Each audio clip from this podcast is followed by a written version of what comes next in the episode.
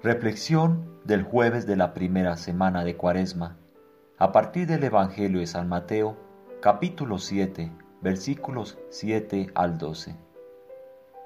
Pidan y se les dará, busquen y hallarán, llamen y se les abrirá la puerta.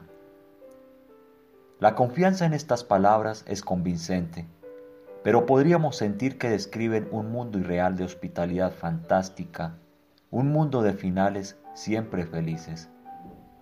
El universo no es tan acogedor y complaciente como eso.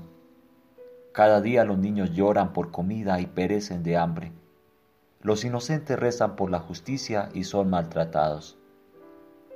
Aún así, su autoridad nos obliga a cavar debajo de nuestro escepticismo para encontrar un significado más profundo.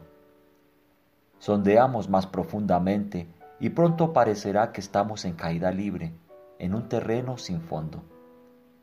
Desde este punto, el viaje hacia el silencio del desierto se vuelve más exigente y más gratificante a medida que experimentamos un despertar que no esperábamos. Hasta ahora, acabamos de aprender a sentarnos quietos en las cuatro dimensiones familiares de espacio y tiempo, con una postura erguida pero cómoda.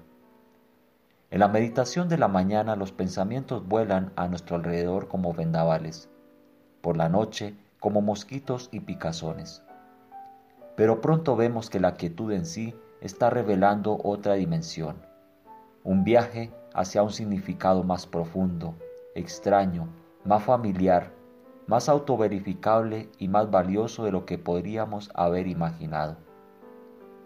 Nos sentimos bienvenidos en este viaje una sensación de reencuentro a pesar de la extrañeza, una hospitalidad genuina en lugar de un falso consuelo.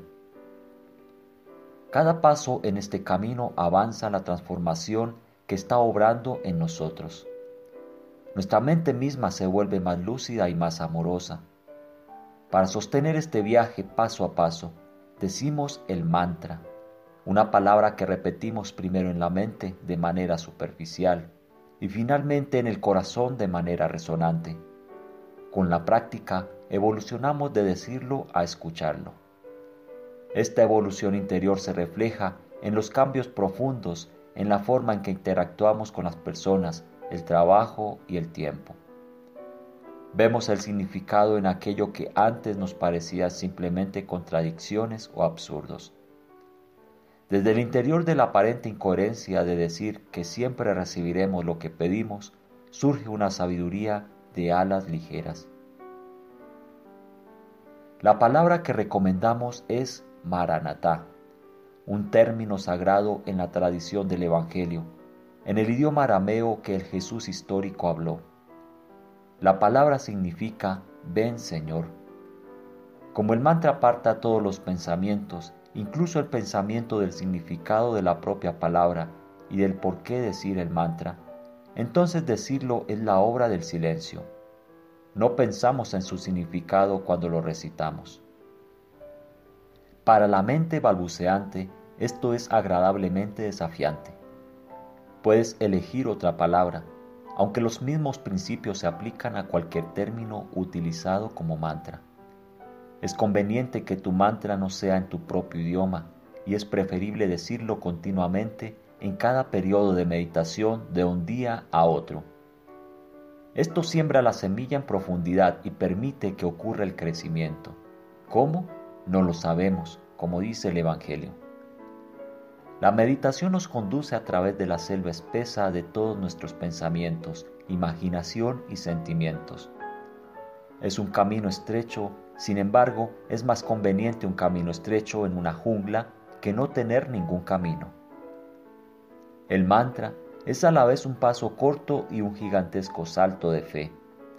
Cada vez que volvemos a él, damos un paso más en el camino. Por mucho tiempo que deambulemos en la maleza de los miedos y los deseos, estamos afortunadamente a un paso de reincorporarnos al camino. Simplemente comenzamos a repetir el mantra otra vez. Esta inmediatez nos introduce en la dimensión del momento presente.